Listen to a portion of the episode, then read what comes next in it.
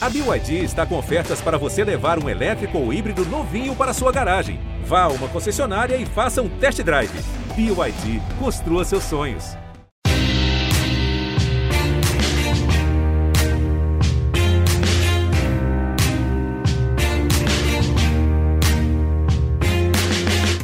Ouvintes do GE, eu sou Rodrigo Capello este é o Dinheiro em Jogo. Se você ainda não sabia tudo sobre Libertadores, Copa Libertadores da América, logicamente tratando do que acontece fora de campo, este episódio é para você.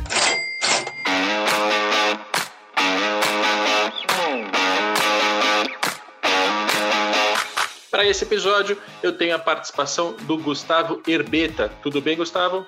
Tudo bom, Capelo? Prazer falar com você. Faz tempo já que eu tô para colocar o Herbeta numa pauta, encaixar e a experiência que o Herbeta tem no futebol, ela é muito pertinente.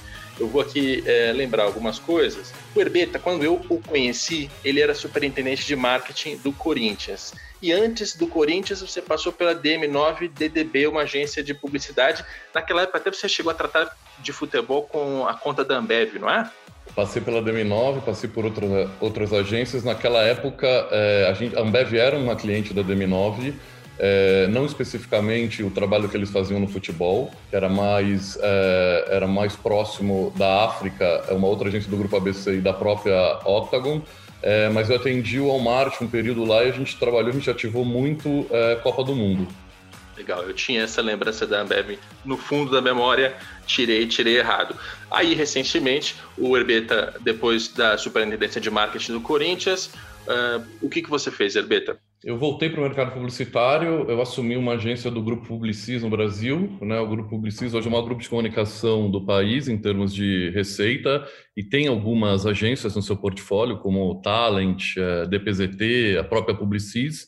É, na a gente fez um trabalho, o nosso principal cliente na época foi a, a CBF, a gente fez a primeira campanha é, criativa publicitária da seleção brasileira numa jornada de Copa do Mundo e na Copa do Mundo da Rússia. E na sequência, é, realmente eu percebi que a, o futebol tinha é, mudado a minha carreira, tinha mexido com a minha carreira. Eu acabei montando uma consultoria é, para atender entidades esportivas e clubes com esse viés é, do mercado publicitário focado mais na área comercial.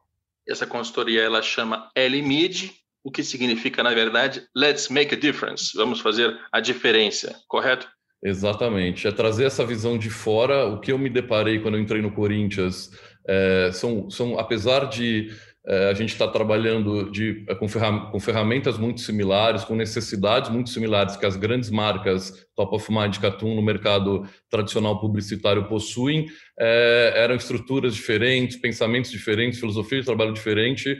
E aí eu percebi que existia essa, existe essa carência no mercado é, esportivo e especificamente de futebol de ter essa visão é, do outro lado, essa visão mais executiva, essa visão mais é, de agência de propaganda, é, o que hoje em dia a gente vê também essa evolução, o que acaba gerando conteúdos, ativações, é, processo de digitalização é, muito mais no, em estágio avançado do que eu encontrei em 2015 no Corinthians. Muito legal. E é por isso que o Herbeta é o convidado ideal para esse papo. Tem a experiência de agência de publicidade, clube de futebol, consultoria, tem uma relação próxima com a Libertadores, conhece muito bem os bastidores da competição. A gente segue a partir daqui. Um ponto importante para você que está ouvindo a gente: nós estamos gravando este episódio às quatro horas da tarde de sexta-feira. Então, quem ganhou? Santos, Palmeiras. Vocês sabem, eu não, nem o Herbeta. Então, por esse motivo, a gente não vai falar de futebol aqui e talvez tenha algumas lacunas que a gente não consiga preencher, como, por exemplo, como é que foi a audiência da partida no SBT?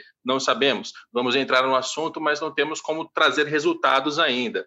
É, alguma ação de marketing, né, publicitária, de ativação, enfim, que aconteceu no momento da final a gente ainda não viu, não tem como comentar, mas o nosso objetivo aqui é traçar um panorama em relação à Libertadores, um retrospecto também para entender o que aconteceu com a competição nos últimos cinco, seis, até mais anos e mostrar ali quais são os impactos dessa competição no mercado do futebol. A gente tem alguns assuntos para tratar, Herbeta, que é a parte de marketing, a parte de é, finanças, e eu vou começar pelas finanças porque é a minha praia, eu me sinto um pouco mais confortável. E aí, até antes de falar nos números, acho bom a gente contar um pouco da reconstrução ou da construção dessa competição da Libertadores. Né? Ela passou por mudanças muito radicais nessa, nessa década de 2010. Passou completamente, Capelo. Eu diria até que é, talvez de todos os de todos os produtos, competições, é, considerando as internacionais é, e as regionais aqui continentais, eu diria que foi a que sofreu uma, a mudança mais drástica, positiva nos últimos, principalmente no, nos últimos três anos para cá. E aí uma, a gente pode mostrar isso é, baseado em vários dados, né, que você é o, é, o grande mestre nessa análise, é, e percepções também qualitativas do mercado, o que acaba refletindo na, no próprio portfólio de marcas que hoje é, são parceiras da competição.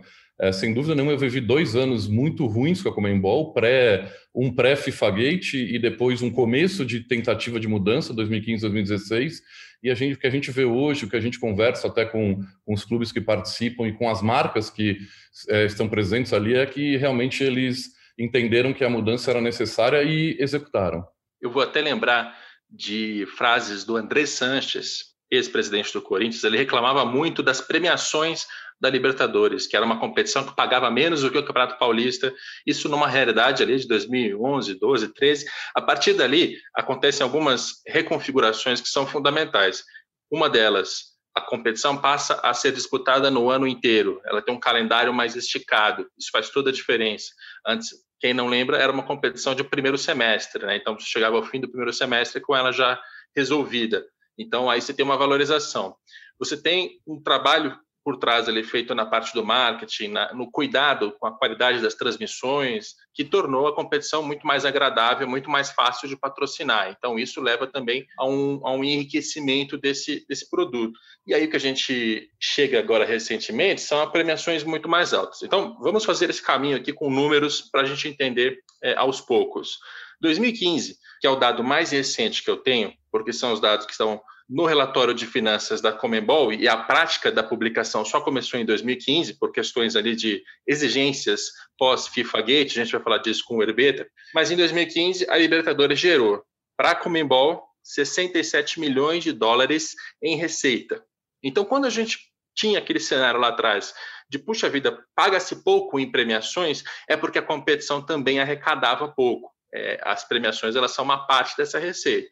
E aí esse número ele vai subindo. Em 2016 já foram 122 milhões de dólares, em 2017 144, em 2018 159, em 2019, que é o dado mais recente que a gente tem, 300 milhões. Então a gente está falando de uma competição que entre 2015 e 2019 multiplicou seu faturamento por 5. Isso já dá uma boa noção da valorização desse produto, né, Herbeta? Totalmente. É, você citou aqui o Andrés, e é, acho que é muito bom é, tomar isso como exemplo. Quando eu cheguei no Corinthians, é, a gente vivia esse mesmo cenário. O Campeonato Paulista ele remunerava melhor o Corinthians é, na disputa do que a própria Libertadores. E era, era quase que surreal admitir ou, ou conseguir transmitir isso é, para o torcedor, porque a gente sabe qual que é o apelo que uma Libertadores tem para qualquer torcida hoje no Brasil.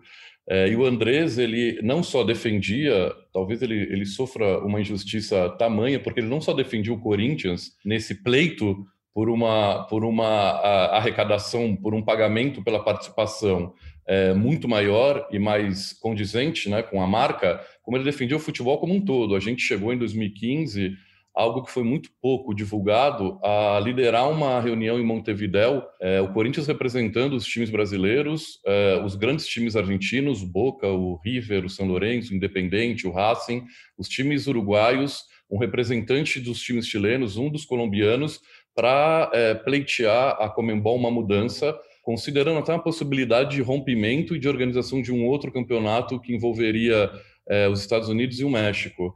É, isso aconteceu principalmente por esse motivo que você citou, é, de uma remuneração baixa e, além disso, uma, uma dificuldade de entendimento. A Comembol nunca, até então, tinha deixado claro é, das propriedades do jogo, né, das propriedades que o clube comercializa normalmente ao longo da temporada, o que era do clube e o que era da Comembol. Então a gente sofria, é, eu me lembro de um jogo em 2015, a gente sofria é, esse problema de entregar o estádio um dia antes é, para a Comembol, a Comembol envelopar o estádio com seus patrocinadores, fazer as suas ativações dos patrocínios e propriedades que eu vendia num pacote de 35 jogos a temporada, independente de qual competição que fosse, eu ter que tirar do ar é, para não ferir os, os direitos da Comembol. Só que isso não, não era claro. A gente chegou em um jogo até, e aí muito é, por conta do Andresa, falar para a Comembol que se a gente não pudesse passar é, as inserções que a gente tinha nos LEDs, a gente era o único estádio até aquele momento a ter aquele LED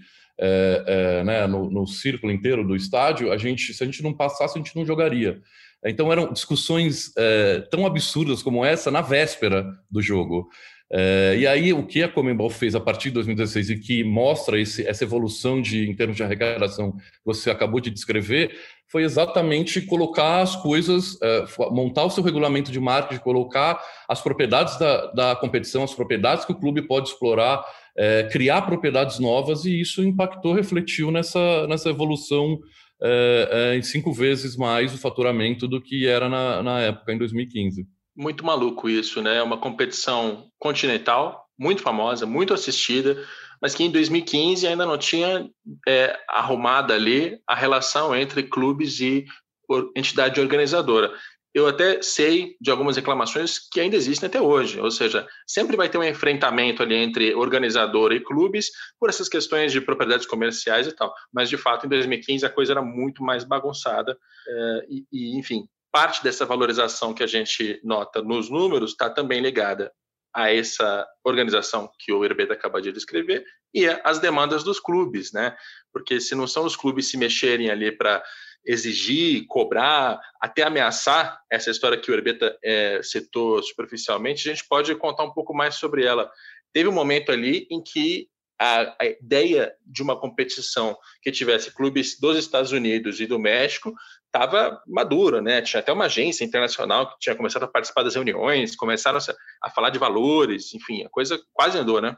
Quase andou. É exatamente isso que você falou, só para reforçar quando a regra é clara, né, no sentido de essa propriedade é sua, você pode explorar, essa propriedade é da competição. E quando você, principalmente, é bem remunerado por isso, você programa o seu planejamento comercial desconsiderando essa propriedade a partir do momento que você está disputando aquela competição, porque você sabe que, de certa forma, mesmo disputando a primeira fase, você vai ser remunerado por isso. É, essa, essa foi a grande mudança é, de filosofia e de posicionamento de mercado que a Comembol adotou. Ainda tem discussão, eu conheço algumas delas, ainda tem problemas, mas pelo menos hoje tem uma clareza, isso veio muito forte desde que a Comembol é, é, começou a trabalhar com a FCDS, né, uma agência que reformulou toda, toda a parte comercial, é, fez esse, essa aproximação com os clubes participantes, o que deixa tudo muito mais claro. Naquele, naquele período, em 15 e 16, a gente chegou a ser. É, é, a gente sofreu uma abordagem dessa agência internacional que organizava competições fora do Brasil, inclusive uma delas nos Estados Unidos com sucesso. A gente chegou a fazer reuniões com jurídico, com financeiro, é, tínhamos proposta financeira, mas algumas vezes é, é, superior em relação a, a retorno é, compara, se comparado com a Libertadores. E nessa consulta com os outros clubes, todos os clubes estavam dispostos a migrar para essa nova competição. Eu vou até lembrar o nome da agência, enquanto o Herbeta falava, eu pesquisava MP e Silva, uma agência bastante relevante globalmente, e essa história repercutiu bastante na época. Mas, enfim, agora estamos em 2021, tratando de dados mais recentes. Se você ficou com a curiosidade, a Libertadores ela gera em arrecadação para a Comembol 300 milhões de dólares, a Sul-Americana ainda gera 46. E em relação a 2015, a Sul-Americana fazia 25. Ou seja, a gente tem um cenário em que a Libertadores quintuplicou em faturamento e a Sul-Americana quase dobrou o que mostra, por um lado, talvez uma competição que vai ser para sempre a Série B continental, pode ser, mas também uma competição que tem a possibilidade de ser valorizada, enfim, tem, tem para onde correr. E a Copa América, para fechar essa comparação, nesse ano de 2019, 118 milhões, ou seja, a Libertadores ela gera grosseiramente quase três vezes a receita da Copa América, que é uma das principais competições de seleções é, do mundo e certamente aqui da América do Sul. Então, primeiro passo era mostrar um pouco do quanto a Libertadores foi reconfigurada e, com, é, e quanto ela ajuda nas contas da própria Comembol. Isso, evidentemente, vai ter impacto nas contas dos clubes. Eu vou aqui lembrar alguns dados que estão também nesse relatório financeiro da Comembol. Em 2015, Libertadores tinha, a Libertadores tinha 38 clubes que participavam da competição, 138 partidas. E no total eram distribuídos 52 milhões de dólares. Isso já era um pouco melhor do que aquele cenário que o André Sanches reclamava em 2012, ainda era muito abaixo do que seria. Em 2020, passa ali por um inchaço na quantidade de equipes, passa-se a 47, 155 partidas e 168 milhões de dólares em premiações. Então, quando você vê hoje dirigentes do Palmeiras e do Santos esfregando as mãos, na verdade você já sabe quem recebeu esse dinheiro. A gente aqui é que ainda não. Mas quando você vê os dirigentes querendo muito chegar às fases finais e principalmente à final, é por causa dessa premiação, só o campeão tem ali quase 22 milhões e meio, quase 23 milhões de dólares, que em real é ainda mais, é algo que contribui muito para as contas dos clubes. E aí, Herbeto, eu quero puxar uma, uma breve discussão para a gente voltar depois à parte do marketing, que é sobre a desigualdade. Né? A Libertadores, ela contribui no futebol brasileiro para algo que a Liga dos Campeões já faz há mais tempo na, no futebol europeu, que é quando ela está muito mais valorizada e ela distribui mais premiações, não são todos os clubes que chegam lá. Você tem ali um círculo mais ou menos seleto que, que geralmente classifica, e tem ainda menos clubes que chegam com frequência, sistematicamente, às fases finais. A gente tem visto isso acontecer com o Palmeiras, com o Grêmio, o Santos, até uma surpresa nesse sentido. Então, o cenário atual de valorização da Libertadores tende a levar a gente também para uma concentração de recursos, né? A gente vai acabar criando uma casta é, sul-americana, tal qual a Liga dos Campeões faz no futebol europeu. Eu, eu tendo a, a acreditar que não, Capelo. Vou te falar por quê. Eu acho que tem um aspecto, é, e aí é, é, o grande, é a grande discussão entre o quantitativo e o qualitativo, né? Tem um, um aspecto cultural no continente como um todo e talvez mais aflorado no Brasil, vamos considerar que a Argentina tem a sua disputa interna, mas dois times concentram 85% do mercado.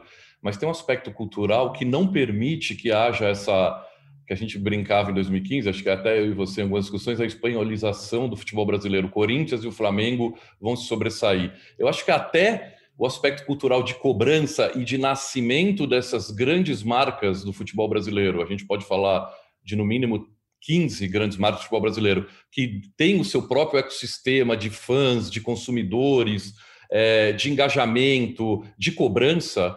É, claro que vai ter cinco, seis, sete que vão se sobressair, mas a gente a gente é, apostava num cenário que não se concretizou por esse fator cultural e hoje a gente vê essa oscilação. Por mais que as últimas três, se a gente falar as últimas três finais da Libertadores, a gente tem Boca e River né? Não vou nem nas semifinais. A gente tem Flamengo e River e a gente tem Palmeiras e Santos.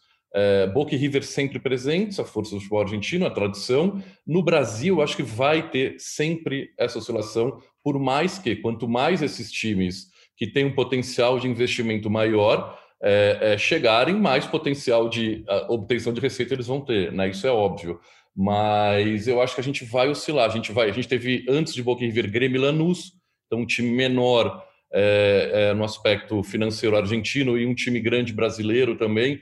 Eu acho que a gente tem essa característica, a gente brinca do, do Brasil, né? De às vezes a, a gente até, ah, ele é nivelado, é por baixo, se a gente comparar produto com produto europeu, mas ele é nivelado é uma disputa de dois grandes times é, no Rio Grande do Sul, dois grandes times em Minas, quatro no Rio, agora um pouco menos, né? quatro em São Paulo, que às vezes vira cinco, é, um, um, ou dois no Nordeste, o, Atlético Paranaense é, no Paraná. Eu acho que a gente não vai sofrer essa desigualdade. Eu acho que a gente vai sempre, por um aspecto cultural, ter, ter essa, essa variação de times que vão chegar a disputar esses prêmios que hoje realmente são muito atrativos.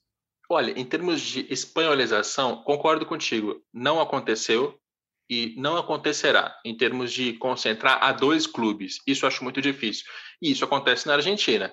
Né? Essa presença sistemática de Boca e River nas fases finais da Libertadores certamente agravam, acentuam, acirram, use o verbo que preferir, nessa desigualdade perante os demais. É lógico que às vezes vai chegar o Lanús, às vezes vai chegar o Racing mais longe, mas quando você tem um clube como o River e o Boca, que sempre contam com esses milhões de dólares aqui, chegando até uma semifinal, coisa que os outros não têm, abre-se ali uma, uma, desigualdade e ao longo do tempo vai ficando mais difícil para quem está embaixo e vai ficando um pouco mais fácil para quem está em cima. No futebol brasileiro, é, você falou sobre quatro grandes do Rio de Janeiro. Mas Vasco, Botafogo e Fluminense não tem mais a menor perspectiva de chegar a Libertadores com consistência. E o que eu quero dizer não é chegar uma vez ou outra, mas puxa, toda a edição esses caras estão lá. Não estão. E quando eles não estão, eles não fazem jus a um pagamento que só na fase de grupos dá 14 milhões e meio de dólares. Faz isso vezes é, quatro, cinco, seis, dependendo de como estiver o câmbio no dia que você estiver ouvindo esse podcast. É uma diferença muito grande, cara. E é uma competição que ela é ela tem uma natureza meritocrática. Vai chegar e vai arrecadar quem ganhar dentro de campo. E quem ganha dentro de campo é geralmente quem tem o melhor elenco, né? A probabilidade é maior. É por isso que eu vejo essa possibilidade muito clara, assim, de não espanholização, você tem razão, mas de concentração em menos clubes porque o quinto clube de São Paulo já não chega mais. Ponte Preta, a portuguesa nem sei mais se existe, mas não chega mais. Está é, tá, tá ficando difícil. Nesse, nesse aspecto, concordo plenamente. Eu até diria que o quinto clube de São Paulo, em algum momento, será o Red Bull Bragantino, por toda a organização. E aí, quando eu saio do mundo qualitativo, o que me faz crer que não vai haver essa essa desigualdade, porque as marcas são fortes, a cultura é forte, o ecossistema de cada um é forte. É, o aspecto positivo é isso, o negativo são as gestões, né? Se, se o Botafogo, o Fluminense, o Vasco, eu não não estou aqui para criticar, até porque não conheço profundamente, mas o que a gente acompanha tivessem tido gestões melhores, é, talvez eles tivessem, se não disputando, porque é uma competição meritocrática, não são todos que vão chegar, né? o torcedor não gosta de ouvir isso, mas qualquer time perde mais do que ganha, né, competições, e não são todos que vão chegar todos os anos, eles estariam disputando. Mas até nesse ponto, a gente olha o Fluminense hoje, que ninguém acreditava, mas tem um peso, uma camisa, uma marca, é, um apoio é, é, que está ali disputando uma vaga na pré-Libertadores e pode estar nessa fase de grupos do ano que vem. Entendeu? Acho que o, o, o Botafogo talvez viva o pior problema porque ele, ele vem acontecendo há mais tempo mas é, aquela história que não aconteceu da espanholização estava muito atrelada ao fato do Corinthians e do Flamengo terem uma, um aporte né, é, do Grupo Globo de direitos de transmissão de TV maior do que os outros clubes, o que é meritocrático também, né, porque ele dá um retorno maior. É, essa palavra meritocracia ela é pouco usada no futebol. É, e não aconteceu. E eu acho que se e caminha para isso, eu vejo, eu sou o otimista que gosta de enxergar o lado cheio do copo, eu vejo de 2015 para cá uma evolução. Se ainda não está no ritmo que a gente esperava, que a gente precisa para fazer o futebol brasileiro realmente evoluir como produto, vem tendo uma evolução em todos os aspectos. E acho que, de novo, repito, das, dos exemplos mais próximos do nosso, o, a evolução na Comembol é é maravilhosa. É um negócio que realmente tem que ser aplaudido. 360 que a Comembol faz hoje na competição principal dela é, é, um grande exemplo que as entidades brasileiras que organizam competições devem seguir. É isso aí. Começamos com uma aparente divergência, é bom que sobe Ibope, mas acho que no fim das contas a gente mais concorda do que discorda. Para o nosso ouvinte saber, é, quando tem a voz de uma criança entrando no meio, são os meus vizinhos, eu não consigo fazer nada. E quando tem um avião, acho que é no Herbeta. Você mora Foi perto do aeroporto? Do lado, quase na cabeceira. Aí não tem como impedir. Por mais que to, to, todas as janelas fechadas, o avião é minha culpa. Não tem jeito. É. Não tem jeito. E em tempos de pandemia, a gente continua gravando remotamente. É assim está todo mundo já acostumado a essa altura do campeonato. Agora, vamos falar mais sobre patrocinadores, que é um ponto até que o Herbeta tem muito mais para contribuir do que eu, porque, enfim, marketing esportivo é a área dele. Patrocinadores da, da Libertadores te chama a atenção o porte dessas empresas, né? Que é algo que também algum tempo atrás não era assim. Eu acho que se a gente comparar o portfólio de marcas que investem na Libertadores, são parceiras da Libertadores, em termos de relevância global, de top of mind mesmo de mercado, é, só perde para ou só perde ou chega a se equiparar ao da Champions. Nem a Copa do Mundo, depois do FIFA Gate, com a saída de algumas marcas globais e a entrada de marcas chinesas, que por mais que sejam relevantes financeira, financeiramente falando, não são marcas top of mind globais, quando a gente olha o portfólio de uma competição que traz Santander, Bridgestone, Mastercard, Rexona, uh, Ford, EA, você traz, devo ter esquecido algumas até. Betfair. Tra... É, Betfair. Você traz, você traz marcas que têm apelo global é, e que só demonstram, elas só, elas só estão nessa competição porque essa competição entrega o retorno que elas esperam. E elas, e elas não esperam um retorno só de visibilidade, né? que é um grande erro que o futebol brasileiro sempre cometeu. É, o erro de achar que a entrega, a principal entrega para uma marca é a visibilidade. Não é mais. Uma marca top of mind que só tem como entrega de um ativo a visibilidade, ela não precisa ativar. Né? Ela não precisa, ela não precisa é, comprar aquele patrocínio. Por que, que uma Coca-Cola é, vai hoje entrar no, no, no, futebol brasileiro numa camisa de time se ela só tem um retorno de visibilidade? Eu acho que os times brasileiros, de novo, já vêm percebendo isso e tentando criar entregas que gerem engajamento, que gerem presença digital, que gerem principalmente conversão nenhuma marca patrocina qualquer que seja a competição ou qualquer que seja o clube sem o objetivo mútuo no, me, no final do dia. Qual que é o objetivo de qualquer marca? Vender mais. É esse o objetivo. Ah, ter reconhecimento, ter notoriedade, gerar relacionamento, sim, mas o principal sempre vai ser vender. Como que eu faço esse ativo é, gerar o incremento de vendas no meu resultado? Essa é a pergunta que as marcas fazem. Quando você entrega visibilidade, você não você gera um pouco de resultado, mas você não gera só resultado. Então você precisa ter esse 360 que a Comembol entendeu e entrega hoje, né? Ativações que as marcas se apropriam, é, voltadas e exclusivas para cada pacote é, e que são relevantes para ela ter esse portfólio de, de marcas globais como parceira. É isso aí. Se você que está ouvindo a gente tem experiência ou conhece o meio publicitário, Top of Mind não preciso nem explicar. Mas como a gente também conversa aqui com torcedores curiosos que não necessariamente sabem o que é, top of mind é a top de lembrança. Quem está no topo da lista de lembranças, ou seja, você tem algumas pesquisas frequentes que são feitas no mercado em que a, o pesquisador chega ao entrevistado e pergunta qual é a primeira empresa de é, montadora de veículos que você lembra. Aí, top of mind é aquela empresa que é citada mais vezes. Fiz uma explicação técnica e correta aqui? Corretíssima, é exatamente isso. E são as marcas que, por consequência, são as marcas mais consumidas no mundo, são as marcas. As, vou usar outro termo.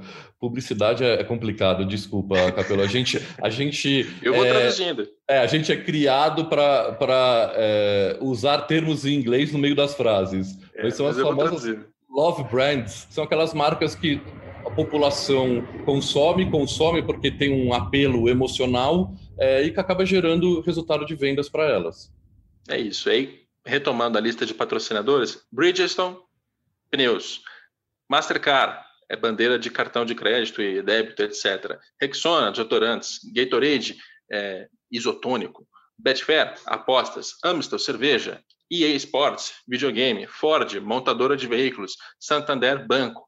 Ou seja, você também tem uma boa diversidade em relação aos ramos de atuação dessas empresas, são todas elas muito grandes do ponto de vista financeiro e também nessa, nessa categoria top of mind, então são muito lembradas, o que nos leva a uma reflexão aqui, né, Herbeta, que serve até para comparar com o clube de futebol. Quando você vê as empresas que estão nas camisas dos clubes, geralmente são empresas menores ou produtos que estão sendo lançados nesse momento, ou são entrantes, né, aquelas empresas que estão chegando pela primeira primeira vez no, no futebol.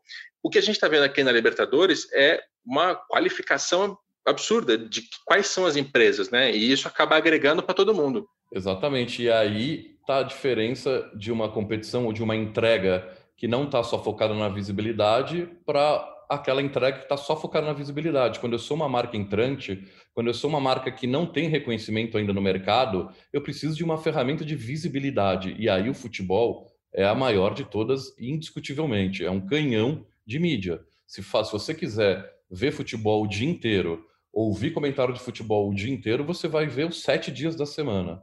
É todos os dias, né?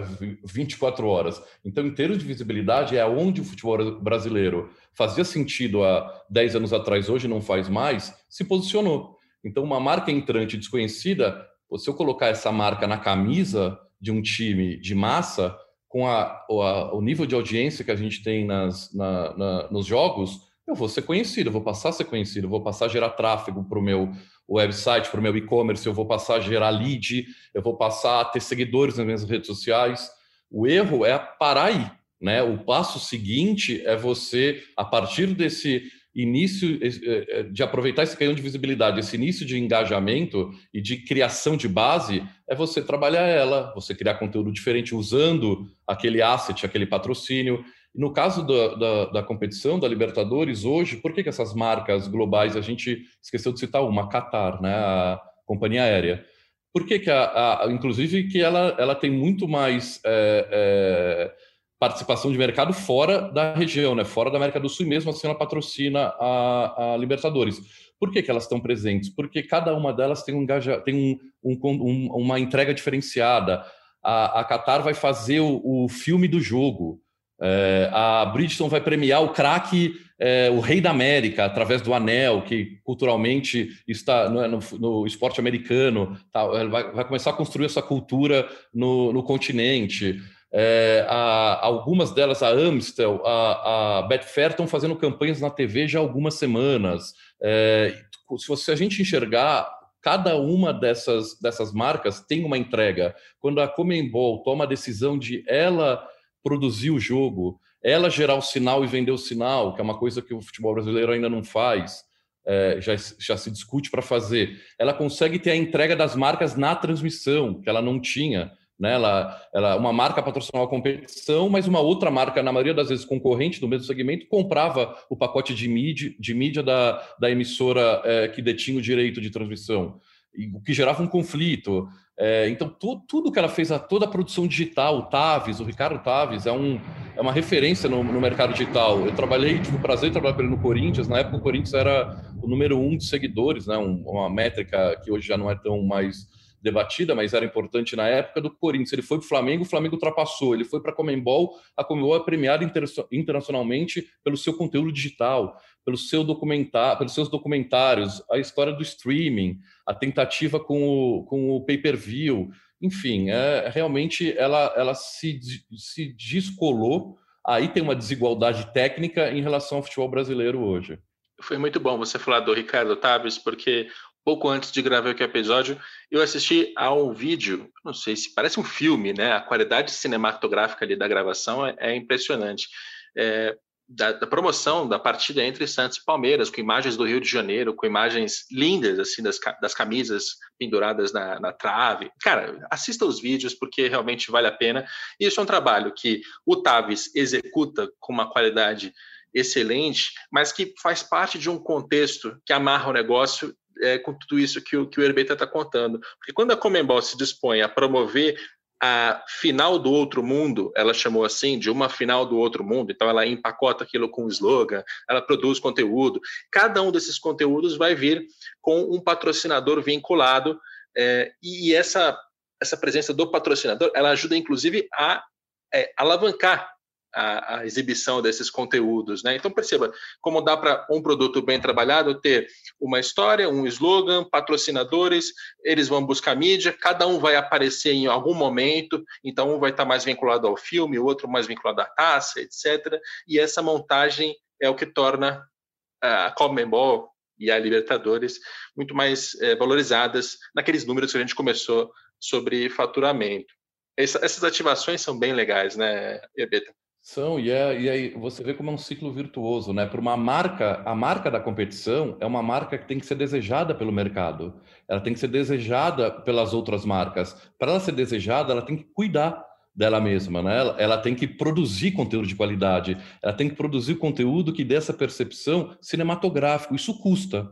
Isso custa, isso requer investimento. Quando uma marca ou com uma entidade que, que é detentora dessa marca da competição resolve investir contratar um profissional como ele, é, investir em, em, qualidade de transmissão, isso tudo custou um dinheiro. Ela atrai essas grandes marcas do mercado. E aí, quando ela atrai essas grandes marcas do mercado, ela valoriza o seu produto. Hoje, a cota para uma marca entrar na é, ser patrocinadora da Libertadores é altíssima se a gente comparar com o mercado nacional é quase é, é, é, é até se, se, é mais um motivo para serem multinacionais e não marcas locais, porque ela é quase inviável economicamente. E estão todas vendidas. Por quê? Porque o produto é bem tratado, porque o produto gera engajamento. E isso requer um investimento antecipadamente. É um problema nos clubes brasileiros que não possuem verbas de investimento para esse tipo de trabalho, mas é, um, é, é, algo que a Comembol já percebeu, é algo também para fazer justiça aqui, que a CBF já percebeu e vem fazendo um trabalho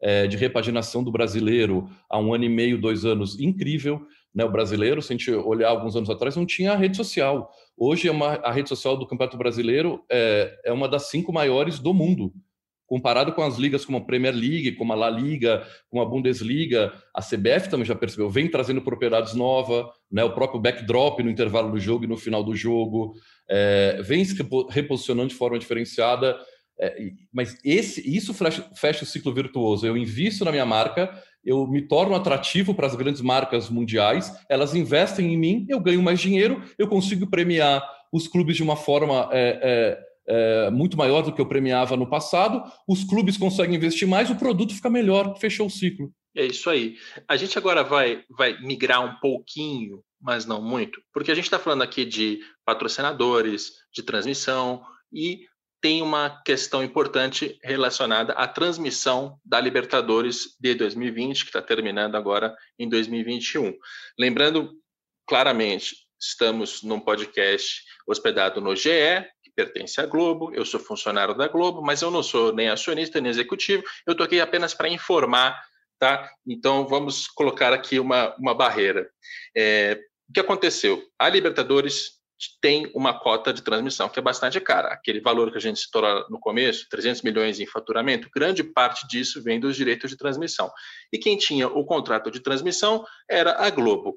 Vem a pandemia do coronavírus, vem dificuldades financeiras para todas as pessoas do planeta, inclusive para a Globo, e a Globo e a Comembol tentam ali uma renegociação em relação a valores, prazos, eu não tenho detalhes para dar em relação a isso.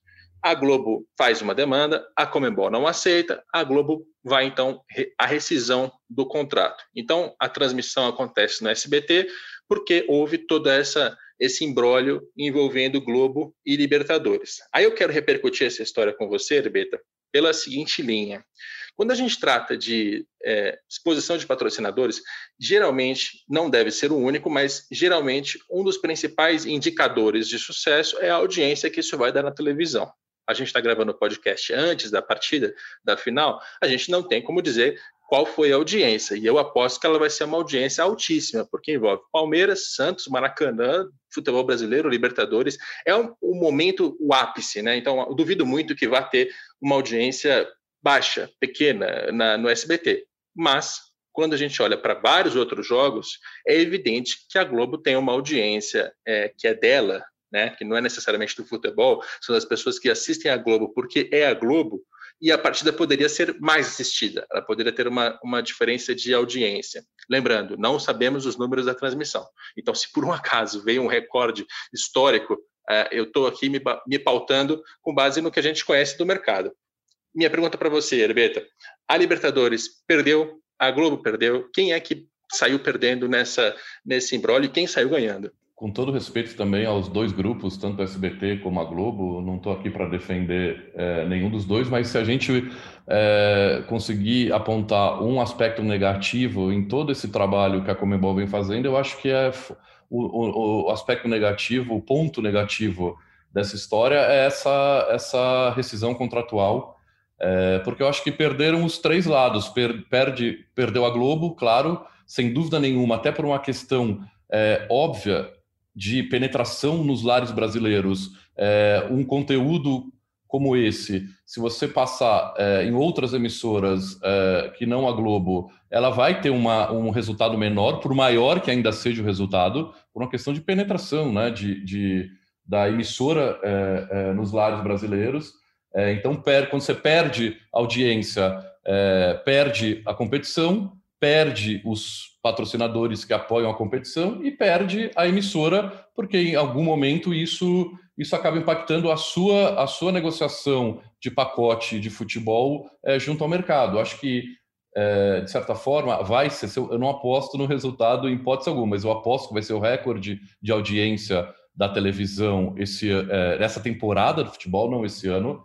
Eu acho que a gente já viu aí o último jogo do Palmeiras já foi um recorde né, para o SBT histórico. Eu acho que é o que você falou, tem um apelo único, uma final paulista no Maracanã.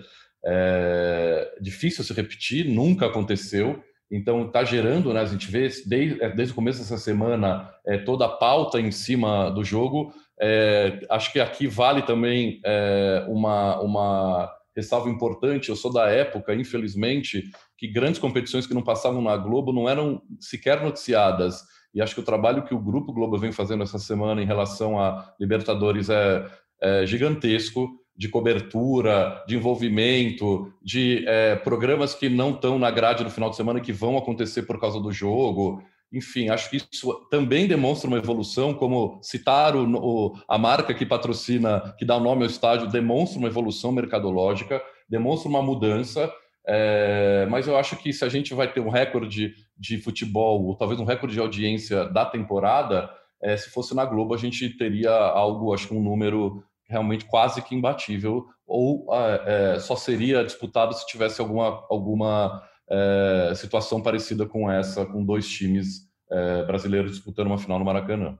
É, e eu quero deixar também muito claro para o nosso ouvinte: isso que a gente está falando aqui, no mercado, é mais ou menos incontroverso. Assim. Todo mundo sabe que a Globo tem uma audiência orgânica, digamos assim, que é maior.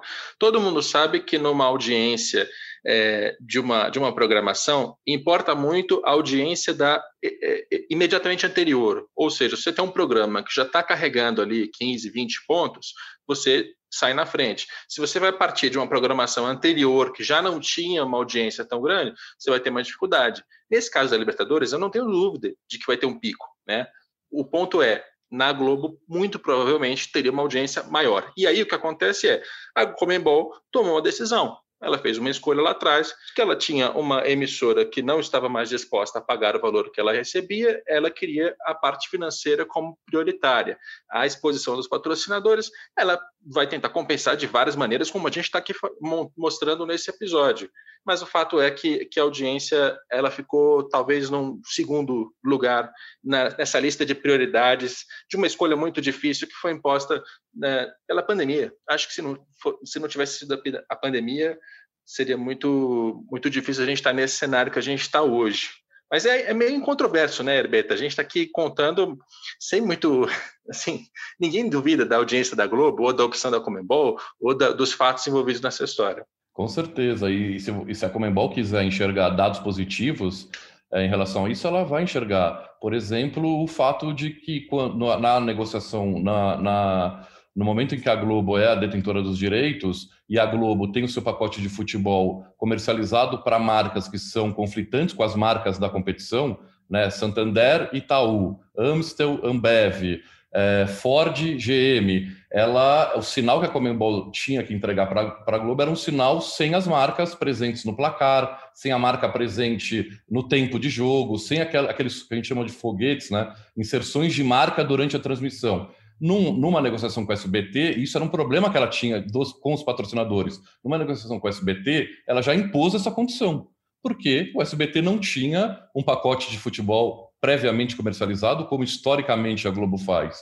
Então, se, se, se quisermos encontrar ponto positivo, independente de grupo, né, é, é, a gente consegue enxergar, mas certamente é uma perda financeira, porque o valor era alto, concordo plenamente com você em decorrência única e exclusivamente da pandemia, né, daquela insegurança, insegurança naquele momento da, dos contratos vigentes e que é, a gente teria um número realmente acho que um recorde porque é orgânico, é o que você muito bem colocou. Você, o futebol entra é, de um programa que já tem uma audiência alta e aí ele tem um apelo, né? Hoje é o produto que tem o maior maior apelo em termos de audiência, ele só cresce essa base a ponto de é, não sei o quanto você também acompanha entretenimento, é, pelo, pelo tempo e pela profundidade das suas análises futebolísticas, imagino que não. O que a Globo vai colocar para combater, para tentar trazer um pouco dessa audiência, manter essa audiência na hora da Libertadores, é o principal produto que ela tem hoje, que é o BBB. É um momento de, do jogo ali importante, vai acontecer durante o jogo da Libertadores. Então, aí são as ferramentas para mas que mostram, que só demonstram o quanto esse jogo é relevante. Muito bem. E é uma questão comercial. Vamos deixar sempre claro que é uma questão comercial e se a gente entender assim sempre, tirar um pouco aquelas questões ideológicas da história, fica mais fácil de compreender e formar opinião. Sendo muito justo, uh, os anunciantes dessa transmissão do SBT, Amazon Prime Video, claro, Netshoes, Sanofi, Laboratório, Sporting Bet e TikTok a Ambev vai ter um top de 5 segundos. A Ambev era uma das anunciantes do pacote de futebol da Globo, tudo aqui informação. E tem mais um ponto em relação a essa transmissão, e a gente agora vai fazer uma transição para um último assunto, que é a final única. Que tem um ponto aí que valoriza muito essa transmissão, que é o fato de ser uma, uma, um jogo único. Né? Antes, você tinha um comportamento de audiência que era dividir isso em duas quartas-feiras. Então, a primeira quarta-feira era um pouco mais baixa, a segunda, que efetivamente decidia a partida, estourava. Quando concentrou num jogo só, todas as pessoas que eu já conversei na vida em relação, né, pessoas do mercado de transmissão, todas elas são taxativas ao dizer que jogo único é melhor para transmissão, deve ter um boom de audiência, né, com várias programações antes e depois, enfim é, é, também um ponto relevante. Você curte a final única, Herbita? Eu sou totalmente pró jogo único, Capelo. Eu, é, por mais que eu tente analisar os argumentos contrários ao jogo único, ah, é uma cópia da Champions, mas na, na Europa a, a, a capacidade de deslocamento dos fãs é muito maior, ah, os, a distância é muito menor. Aqui nós temos no próprio dentro do Brasil distâncias continentais. É, nada disso remove da minha cabeça o quanto o jogo único tem um apelo para as marcas, tem um apelo para os fãs, tem um apelo de audiência, tem um apelo de pauta daquele momento que o jogo único acontece. É, ele realmente, ele realmente paralisa, principalmente quando chegam esses grandes times, é, ele paralisa é, o assunto, ele, ele, ele muda o canhão, os holofotes mudam, é, viram-se somente para esse momento, porque é um momento único. E eu discordo quando você fala, ah, mas o jogo, ah, então um dia vai ter Corinthians e River Plate é, em Caracas. Vai, e o torcedor vai se deslocar porque é um jogo. Como o, o flamenguista se deslocou para Lima, como o corintiano se deslocou para Yokohama. Vai, então não tem essa. Ah, mas é, é, um, é um público, a gente olha as capacidades de estádio, é claro que vai estar sempre cheio. É claro que o ticket médio vai subir e esse ingresso vai ser desejado. Você quer estar naquele momento, aquele momento é histórico. É, com exceção do, do mercado americano, que aí tem as suas peculiaridades, também a sua cultura forte, dos playoffs finais, né? Mas, mas a gente olha para o principal esporte lá, é, imensamente à frente dos outros e eles têm o famoso Super Bowl, que é um jogo único. Né? Então, eu acho que eu, eu, eu fui totalmente favorável nas discussões quando começou-se a cogitar isso. É, se é uma cópia de uma coisa muito bem feita, que a gente copie, que a gente adeque à nossa cultura, é, é, que é totalmente adequável, né? a gente, economicamente falando também, e que a gente implemente. É sensacional. A gente viu é, o que aconteceu em Lima, é, a gente está vendo o que está acontecendo no Maracanã e a tendência é que isso se torne cada vez mais forte, que se torne um evento de entretenimento que seria. É, eu tive acesso a algumas apresentações da concorrência da final única de algumas agências, tinham ideias maravilhosas de envolvimento com o público carioca durante a semana inteira, é, de resgate da história, de memorabilia, de shows musicais, é, que é o que a Champions faz e a gente admira, né? Há muito tempo a gente vem admirando e que vai acontecer naturalmente é, nas partidas únicas da Libertadores. É isso, só uma pena que nesse contexto de pandemia do coronavírus, portões fechados, não teremos torcidas que evidentemente é, lotariam o Maracanã até a última cadeira. Em vez disso, vão ser cerca de 5 mil pessoas. Cada um dos dois clubes, Santos e Palmeiras, receberam 150 credenciais. As demais vão ali para alguns profissionais envolvidos na organização, além de alguns poucos convidados. Eu espero que tudo esteja sendo feito com muita segurança, calma, cautela, porque a pandemia ainda não acabou.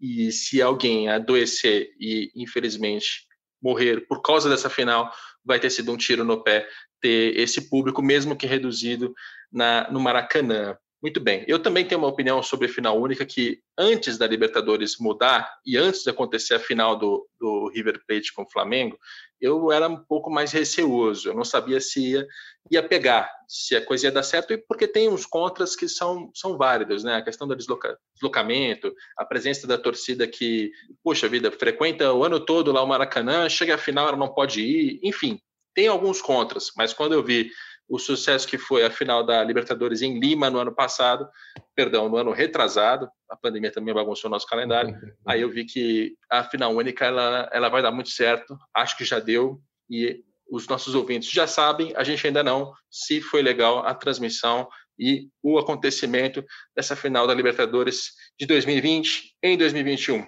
Gustavo Herbeta, obrigado pela sua participação aqui no podcast.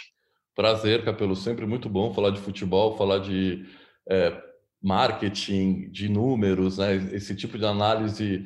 É, até te parabenizo, eu acompanho muito o seu trabalho. Esse tipo de análise ele é cada vez mais necessário em um segmento que precisa cada vez mais de profissionalização, precisa de uma visão racional, né? de, não de uma visão tão é, é, passional e precisa de, de, discussão de informação com respeito às opiniões contrárias. É, e acho que esse é o trabalho que você faz muito bem, então estou sempre à disposição.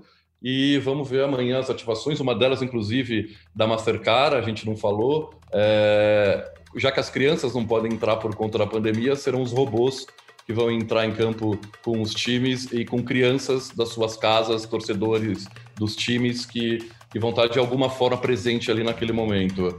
É... traz inovação, traz tecnologia, traz exatamente coisas que o futebol precisa ter muito obrigado pelo espaço e, e vamos torcer para que a gente consiga cada vez mais melhorar esse produto aí tão maravilhoso é, e tão apaixonante que é o futebol. Maravilha. O avião pela última vez? é passou, passou. e você que está ouvindo a gente, se você curtiu as ações de ativação, inclusive essa do, do robô, é, você já viu, a gente não. Vem contar pra gente nas redes sociais o que você achou, se você gostou. Gustavo Herbeta, consultor é, na parte de gestão desportiva, marketing esportivo. Ele tem a consultoria LMID, Let's Make a Difference. Obrigado por fazer a diferença aqui no podcast. Esse episódio teve a produção do Leonardo M. Bianchi, a coordenação do André Amaral e do Rafael Barros. E a gente volta na próxima segunda-feira com mais um Dinheiro em Jogo.